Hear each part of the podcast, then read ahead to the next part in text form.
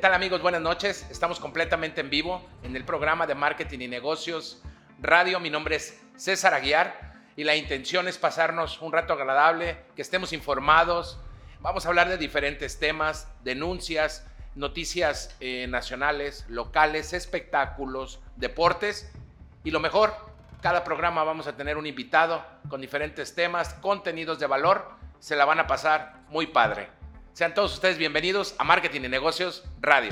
Entre enero y octubre pasado del comercio bilateral entre México y Estados Unidos se ubicó en 545.500 millones de dólares, cifra más alta para un periodo similar desde que hay registros, es decir, 2004, según datos oficiales divulgados este martes. Tatiana Couthier, titular de la Secretaría de Economía, destacó el hecho de que México se mantenga como principal socio comercial de Estados Unidos en los próximos primeros 10 meses del año. Durante los primeros 10 meses de 2021 nos mantenemos como el principal socio comercial de Estados Unidos. Por ello estamos en contra contra el crédito fiscal discriminatorio que atenta contra la competitividad de la región. Vamos por una recuperación económica de calidad para América del Norte, apuntó la funcionaria. Después de dos años de trabajo ya todo está listo para que comience a operar el aeropuerto Felipe Ángeles de Santa Lucía, construido en lugar del nuevo aeropuerto internacional de México, del Naim, que estaría en Texcoco, con el rediseño del espacio aéreo del Valle de México para dar cabida a las operaciones simultáneas de los aviones que usen el nuevo aeropuerto a partir de marzo de 2022. El rediseño permitió condicionar el espacio para que las aeronaves de los aeropuertos Benito Juárez de la Ciudad de México, de Toluca y de Santa Lucía puedan transitar sin interferirse. A través de la plataforma social TikTok, en donde se viralizó el momento en el que un joven alemán lloró al probar por primera vez los deliciosos tacos. Y sí los comió de un puesto, como cientos que hay en la calle.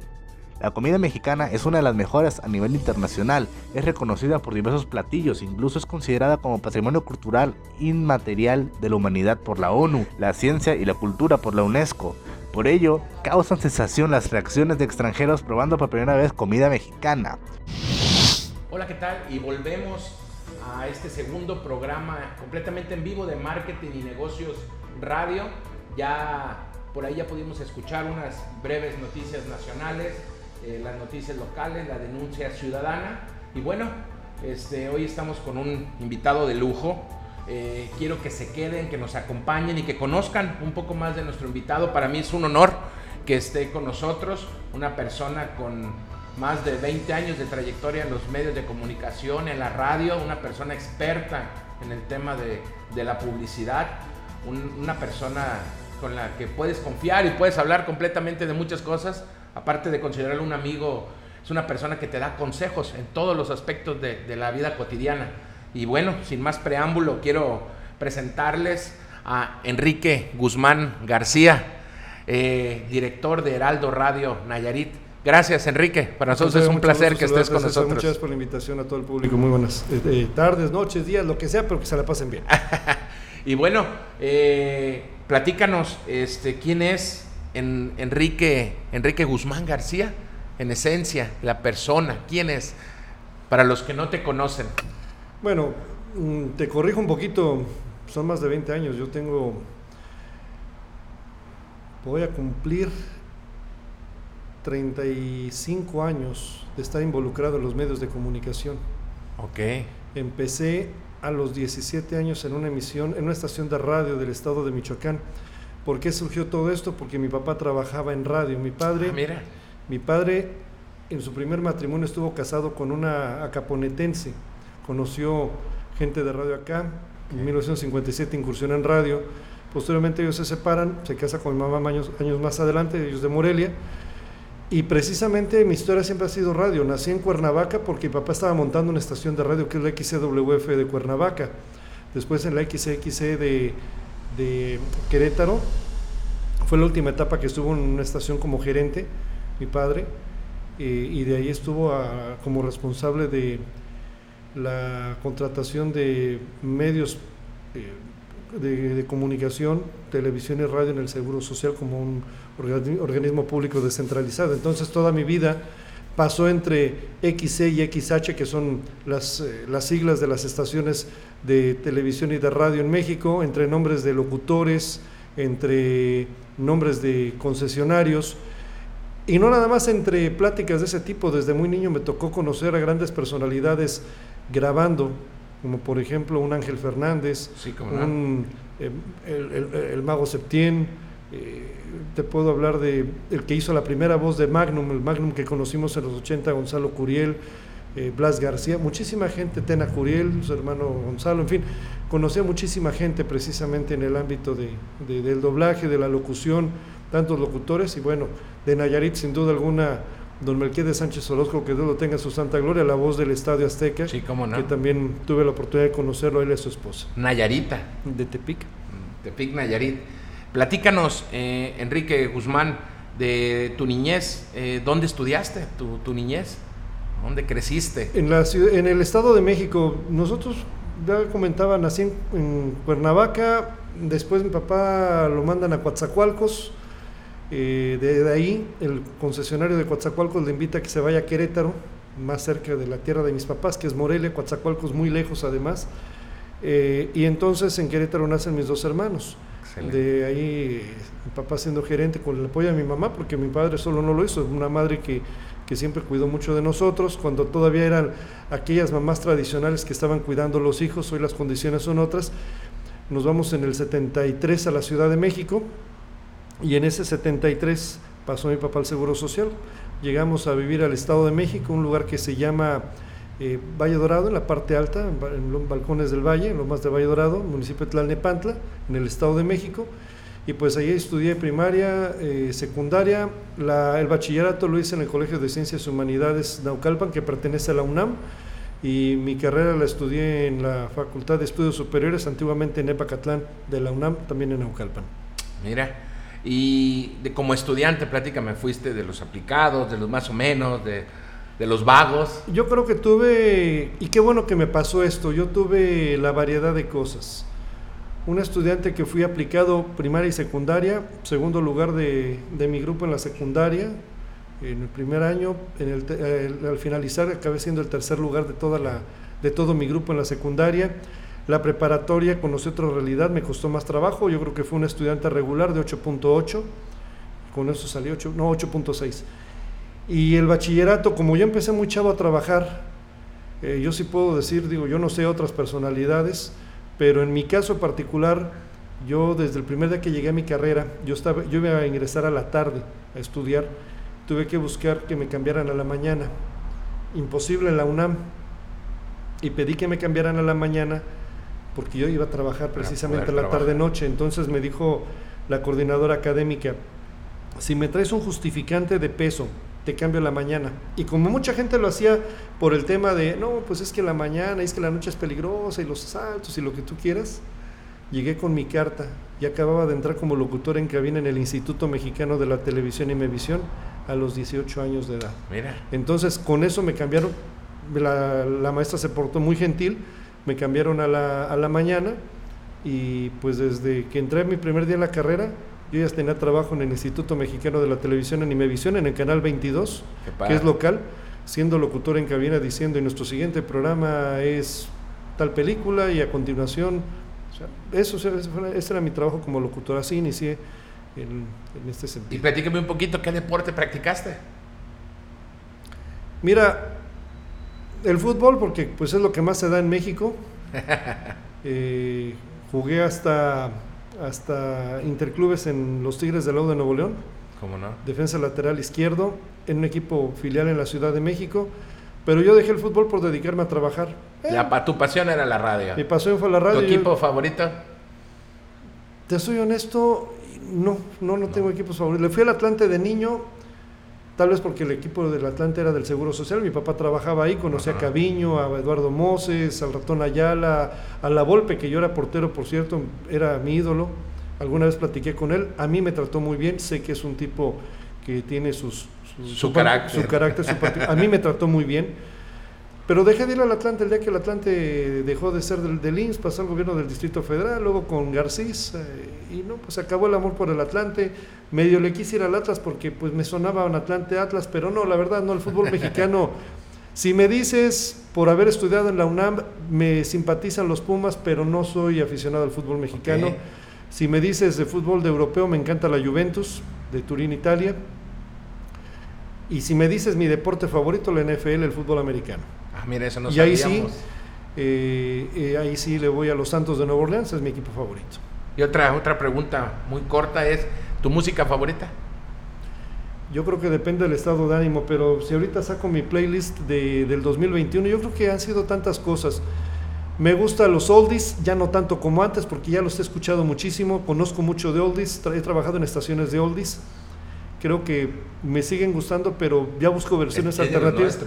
Busco versiones alternativas, me gusta el smooth jazz, pero lo que más me gusta y tal vez porque fue lo que aprendí a tocar, la guitarra eléctrica, me encanta el heavy metal. Ahorita traigo por ejemplo, ahorita estaba viendo las playlists que me dieron de, este año, de 2021, y yo me quedo sorprendido de que a esta edad que ya supero los 50 años, me siguen cantando el heavy metal como cuando estaba en la preparatoria, que fue cuando los conocí. Entonces, compré discos estando muy, muy chavo, porque además mis quincenas me las acababa la mitad casi en discos. Tengo muchísimos álbumes de bandas que no son conocidas, pero que curiosamente fueron las bases para que tocaran eh, otras bandas como por ejemplo Iron Maiden. Entonces tengo discos de The Picture, de, eh, de Motley Crue, de White, White, Snake. Entonces pues esto es lo que, lo que me gusta. Por ejemplo, este... Como esos riffs me encanta tocarlos. Me encanta tocar ese tipo de riffs. Hoy está padre. Picture de Holanda. Y ahí viene la parte buena. Ah, entonces también le das la tocada. Sí. Eso. Sí. Te diré, te comparto, no sé cuánto tiempo tengamos. No te preocupes. Pero si me permites, por ejemplo, yo creo que va a ser más fácil para que puedan ver algo de lo que hacemos precisamente con la música. Ahí, se escucha, no se Ahí. Ah, mira. Ese sí te voy a pedir que nos lo compartas y si nos das la oportunidad de subirlo. Mira, acércalo a la cámara, por favor, para que lo puedan ver tantito.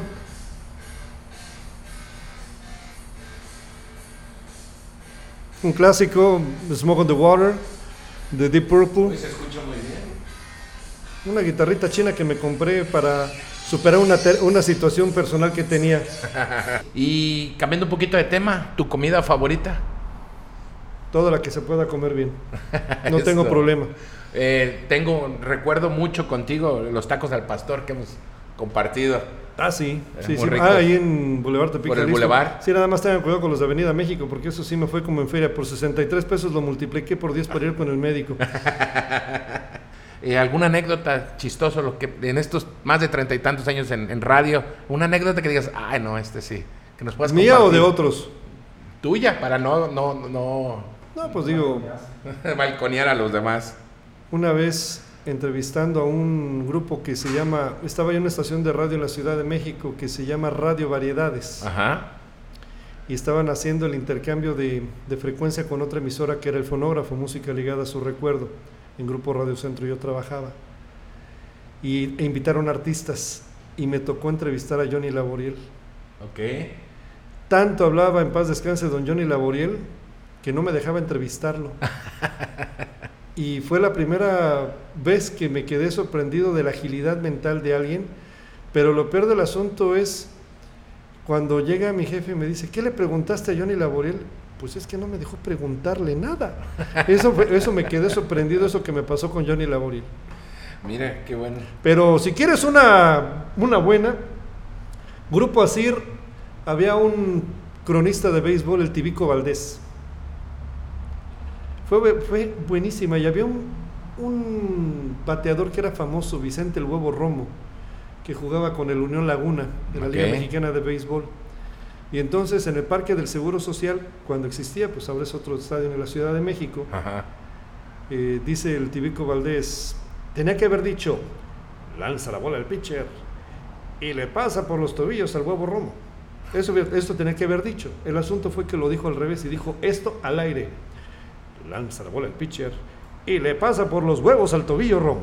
Entonces, yo creo que es, yo creo que es de las anécdotas que, que puedo compartir que me dio muchísima risa porque estábamos al aire con varios compañeros. Tu peor error, algo que te arrepientas de en la radio, que digas, ay, aquí cometí un errorzazo y me fue como en feria. Elecciones de 1988 estaba en una estación que se llama Radio Alegría 1440M de Grupo Radio Centro, en artículo 123, número 90, en el centro de la Ciudad de México. Wow, qué memoria tiene. A la vuelta del Metro Juárez. estaban las elecciones muy calientitas Ajá. Y una persona al aire me dijo, un saludo para quien va a ser nuestro próximo presidente de la República, Cuauhtémoc Cárdenas. Yo tenía, yo tenía 19 años. No supe qué hacer. Me puse muy nervioso. Y ahí tuve que aprender que se requiere agilidad, Claro. que se requiere habilidad.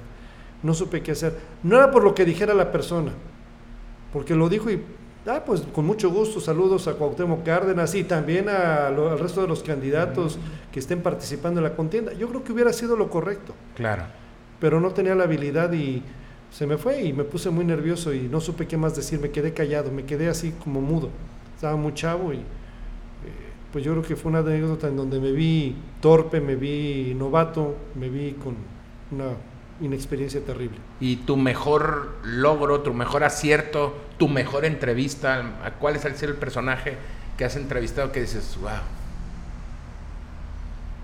Híjole. Yo de las entrevistas que creo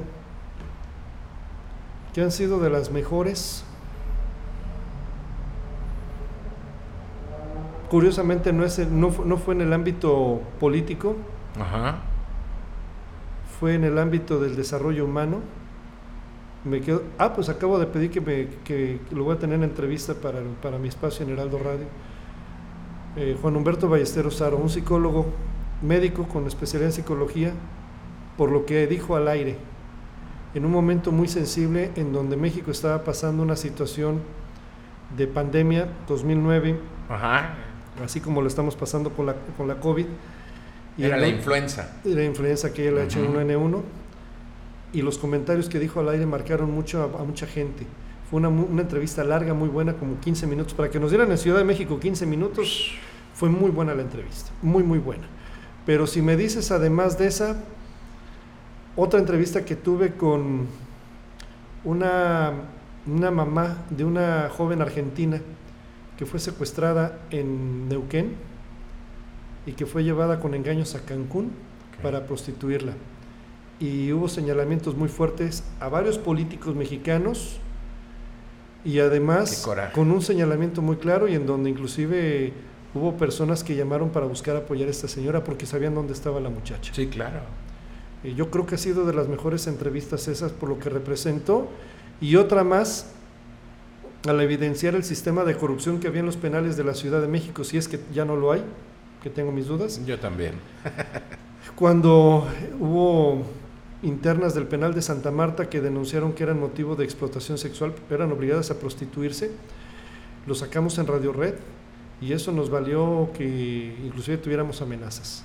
Sí, Yo te creo creo. Que, yo creo que fue una situación interesante. Creo que de las mejores entrevistas que, lástima que no, no, no trascendieron para premios de periodismo y cosas de esas, pero de menos lo dejamos con la, la consigna de que ayuda a la gente. Qué grato escucharte, toda tu experiencia, todas tus vivencias, la buena memoria que tienes y los gratos recuerdos. Y gracias por abrirte y compartirlo, que la gente conozca un poco más de lo que es Enrique Guzmán García. Y bueno, por último, dos preguntas finales. La, la, eh, en el tema de hoy, en, la vida cotidiana, en lo que nos envuelve, que son los medios de comunicación, la publicidad en radio, la publicidad en, plataformas digitales. Para ti, ¿cuál, ¿qué tan importante es que los empresarios, los emprendedores, los, los dueños de negocio, eh, que son los que mueven el Producto Interno Bruto del país, del Estado, que mueven la economía, eh, qué tan importante para ti es el, el impulsarlos y motivarlos a que inviertan en, en publicidad, en radio? Mira, motivarlos sí, obligarlos no puedo. Es, es generar la importancia de, de la inversión publicitaria. Miren, los negocios por sí mismos no venden. Claro. Hoy las grandes marcas están obligadas a temas de posicionamiento, invierten en posicionamiento, por muy pequeño que sea el negocio, si, la, si no te conoce la gente no te va a comprar, no va a, solicitar tu servicio. Entonces, hoy, te- hoy contamos con una serie de elementos que van a ayudar a que puedas hacer que el negocio, tu negocio sea conocido. El voz a voz ya no funciona. Sí. Y entonces es, es importante que lo consideren. Hay que buscar esa partida presupu- presupuestaria para, para temas de publicidad. Sobre todo que también es deducible de sus impuestos. O sea, no es un tema que ustedes van a hacer un gasto. Y acérquense a los expertos, porque hay un problema muy serio. Yo veo que todo el mundo se siente, se siente que sabe hacer spots de radio y televisión. Pues es que hoy, hoy con estos aparatos te grabas la voz, te tomas un video, pero no es lo mismo que lo haga alguien profesional. Claro. A que lo estés haciendo de una forma improvisada. No es lo mismo que un texto te lo haga alguien que sepa, que haga lucir tu marca, tu producto, tu servicio, a que tú creas, como alguna vez me pasó. Venga, veterinario el campero, donde tenemos para usted el amplio surtido en animales de granja. Pero también, si gusta, al ladito tenemos novedades Rodi, donde usted encontrará ropa y digo, y el señor así quería su spot. Eso me pasó con una persona que un día me dijo, yo quiero que me grabe esto. Pues yo como locutor se lo puedo grabar. Claro. Soy locutor certificado, no tengo problema por eso. No es el asunto de que te lo grabe, el asunto es, eso no sirve comercialmente hablando. Y esa parte es donde a veces la gente no comprende que para eso estamos los expertos. Y hay que saber segmentar. Claro. Y además, lo acabas de decir bien, problema, agarran y dicen por redes sociales, me anuncio contra, ah, pues si le meto 100 pesos a la red de Mark Zuckerberg, me encuentro que voy a cubrir tantas personas, perfecto, pero no es nada más agarrar y meterle 100 pesos o 200 pesos. Pero grave error, y también lo quiero decir, que el cliente piense que por tener un spot en Heraldo Radio o una publicidad en Facebook va a tener resultados inmediatos, no. Es un trabajo constante de estar invirtiendo en esa publicidad para que el producto, el producto se conozca. Una vez conociéndose el producto, pues sencillo, van a empezar a generar spots recordación. Y por último, Enrique, eh, ¿qué consejo, tip nos das a toda la comunidad marquetera, a los emprendedores, a los empresarios, eh, de los que tienen miedo? Hay mucha gente afuera que, tiene miedo a emprender, que tienen miedo a salir a, a luchar por un proyecto, por un sueño o por algo que, les apasiona, como a ti, como a mí. A ti te apasiona la radio, a mí me apasiona el marketing y las ventas. Eh, ¿qué, nos puedes decir? Mira, y con eso cerramos. Mira, te voy a decir algo que es, eh, yo, yo fui emprendedor y me falló y precisamente ese emprendimiento mal hecho eh, fue el que me costó una aventura muy, muy difícil aquí en Tepic. Hoy soy el, el gerente de Heraldo Radio, pero muchos de ustedes que me están viendo, si estamos en Tepic, me conocieron como instructor en el ICATEN, porque fue donde tenía que emplearme porque no tenía trabajo, me quedé sin trabajo, me, nos fracasó y perdimos muchísimo dinero. Y entonces, eh, también vengo de, vengo de abajo en esta etapa que, que, Dios me, me, puso encima y que no ha sido fácil. Hoy estoy en estas condiciones porque pues, le he buscado la manera, bendito Dios que me ha dado las, las oportunidades y me he topado con gente maravillosa como tú y como tantos más que me han abierto las, las, puertas. Pero emprender, eh, con la experiencia que tengo, es hagan un buen estudio de mercado. Fundamental, hagan un buen estudio de mercado. Segundo, no sueñen, que eso fue lo que me pasó. Tercero, puedes tener el mejor producto, el mejor servicio, pero si no estás pensando en una estrategia de ventas, no te va a funcionar absolutamente nada. Tienes que salir a vender, ya sea telemarketing, ya sea eh, visita tipo canvasero. O sea, tienes que buscar la manera de cómo hacerte presente. Déjense guiar por los expertos. Sí busquen el sueño, pero busquen el sueño con los pies en, firme. Y sobre todo, si me permites, no dejen lo que estén haciendo actualmente por emprender, grave error. Yo ganaba muy bien en la Ciudad de México, era el jefe del departamento de, comunicaciones de PricewaterhouseCoopers, una firma británico-americana, ganando inclusive más que en el Heraldo en 2013.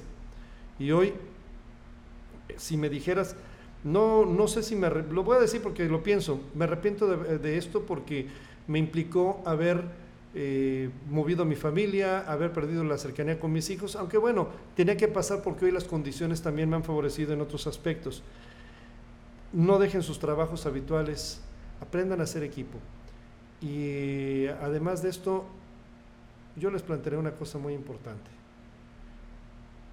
No es lo mismo hacer una estrategia de publicidad, una estrategia de marketing, andarle buscando con quién, cómo, y a veces hasta aprendiendo porque va a ser mucho más, vas a gastar a la larga más, Ya no son tan fáciles los folletos, la folletería casi no se usa, andar pegando en postes no es lo conveniente, busca alternativas, eh, bell of the line o up the line, que son frases publicitarias abajo de la línea, arriba de la línea. Arriba de la línea son los medios, son cosas más costosas, abajo de la línea pues son cosas más baratas, tal vez el, el bannercito que lo mandes por, por WhatsApp, pero déjate guiar por los expertos. Eso Definitivamente. Y bueno, esto fue Marketing y Negocios Radio, nuestro segundo programa completamente en vivo. Agradecerte, Enrique Guzmán, este espacio, esta oportunidad de que nos das al auditorio de conocerte. La verdad, me dejaste sin palabras. Este, es una persona que reconozco y que te aprecio. Muchas gracias. Te respeto. Mi querido César, mucho éxito para lo que estás haciendo. Espero te haya gustado mucho la entrevista. Yo estoy seguro que sí. con mucho corazón. Yo sé que sí, muchísimas gracias eh, a ustedes que nos han eh, dado la oportunidad y bueno, pues la invitación es para que escuchen Heraldo Radio 96.1 y en el ámbito publicitario, por supuesto, por supuesto, a través de César o con su servidor, estamos a sus órdenes para que consideren nuestro medio, que no nada más es radio, somos medio digital con un sitio web que es el tercer lugar en todo el país. En Nayarit estamos presentes con más de 112 mil personas. Tenemos, además de las redes sociales, tenemos, eh, y bueno, el, sitio web, tenemos canales de televisión. Quieres llegar a otras partes de la República, tenemos una plataforma nacional que está a disposición de aquellos empresarios que así lo requieran. Y bueno, esto eh, fue Marketing y Negocios Radio. Despedimos a Enrique Guzmán García y nos vemos en la siguiente entrevista. Saludos. Una mujer, al parecer con problemas mentales, comenzó a lanzar botellas de vidrio a los automovilistas que circulaban por el Paseo de la Loma. La mañana de este pasado viernes, en el Paseo de la Loma de Tepic, reportan testigos. De acuerdo con las imágenes, la mujer tomó las botellas de vidrio que se encontraban en el camellón de la avenida, delimitando con un árbol, comenzó a desenterrarlo y posteriormente a lanzarlos a los automovilistas que pasaban por el lugar, logrando acertarle a varios de ellos. La mujer, después de haber provocado daños a los automovilistas, se retiró del lugar. Un sistema anticiclónico en niveles medios de la atmósfera mantendrá cielos medio nublados a despejados, ambientes secos, sin lluvia y temperaturas cálidas entre los que se encuentra Nayarit.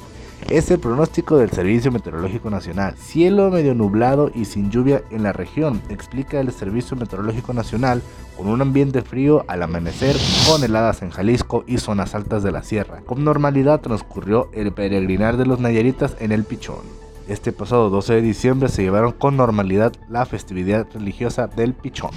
Mañana de este domingo se informó que el ídolo mexicano Vicente Fernández murió a los 81 años de edad luego de estar internado durante cuatro meses. Fue a través de la cuenta de Instagram que la familia del Charro de Huentitlán confirmó su deceso. La bandera de México se hace presente en la arena VFG. Finaliza la ceremonia con el pase al público en general, quien acude de forma ordenada al ataúd donde se encuentra el cuerpo del cantante para despedirse de él. Durante el homenaje Alejandro Fernández el Potrillo, tomó el micrófono y cantó el clásico Amor de los dos frente a la repleta arena VFG. Durante su interpretación se acercó su madre, doña Cuquita Abarca.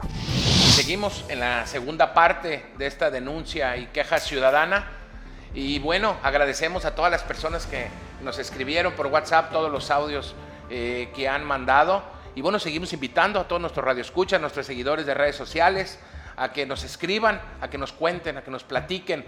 Créanme que vamos a, a trabajar fuertemente, a gestionar y a llegar que su denuncia llegue a donde tenga que llegar y sea escuchada ¿verdad? Y obvio buscar una, una solución.